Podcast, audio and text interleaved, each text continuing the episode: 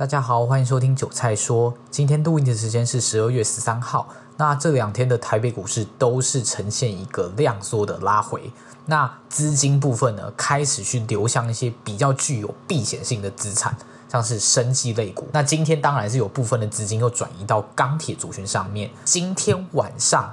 九点半的时候，美国会公布十一月的 CPI 年增长率。那很多在市场上的投资者或是法人机构来说，他可能会非常关注这样的一个数据，所以才会呈现一个所谓的量缩。那避险情绪其实也是相对来说比较浓厚一点。由最近两到三个礼拜的盘后三大法人买卖超可以发现，自营商在避险部位是卖超的非常非常的惊人。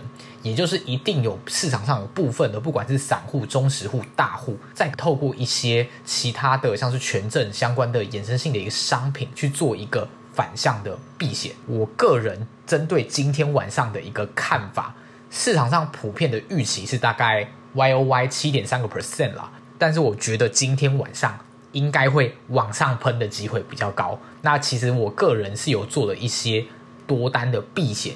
也就是说，我其实希望它能够跌压回，让我有方法去做一个部位的建仓。所以呢，我选择去做比较多的向上。如果它真的喷出去的一个选择权，来保护我整个部位上。说，如果它今天真的喷出去，至少我选择权赚到钱，但我的部位可能又建不起来。那如果往下跌，我有机会可以建部位，那这个选择权赔一些其实也没关系。那这个会是我个人的一个策略啦。那今天晚上我之所以会有这样的看法，其实我说真的。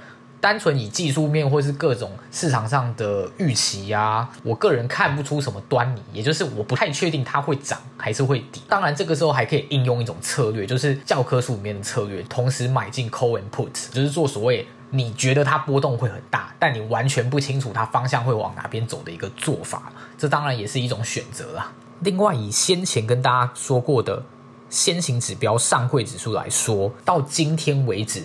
柜买指数只是量缩的回撤月线，所以以整个技术面的格局来说，我认为整个反弹的力道并还没有被完全的破坏掉。但是当然，在加权指数来到万五这样的一个心理性的关卡的时候，难免会有震荡啊，或是追价意愿比较弱，或者是一些避险情绪开始浓厚起来的这样市场上的一个看法，这个是无可厚非的。那当然，以中长线的技术面来说，去这样做一个判断是合理到一个不行。那当然，我个人还是觉得这一波让我有一种他想要一次把空军做一个嘎爆的动作，所以我才会比较倾向今天晚上作为一个多方了。那大家可以一起屏息以待今天晚上九点半的一个 CPI 的公布。那我认为它会喷的话，我就觉得它会比市场上的预期来得低，甚至可能来到七点一个 percent 或是七个 percent，那都是有可能的。那大家就拭目以待。当然，我后续上传影片的时候，非常有可能是已经公布了。那我尽量赶赶看，能不能够在九点半之前把影片上传。那大家就是今天节目内容。如果喜欢我频道的话，可以追踪我后续的节目哦。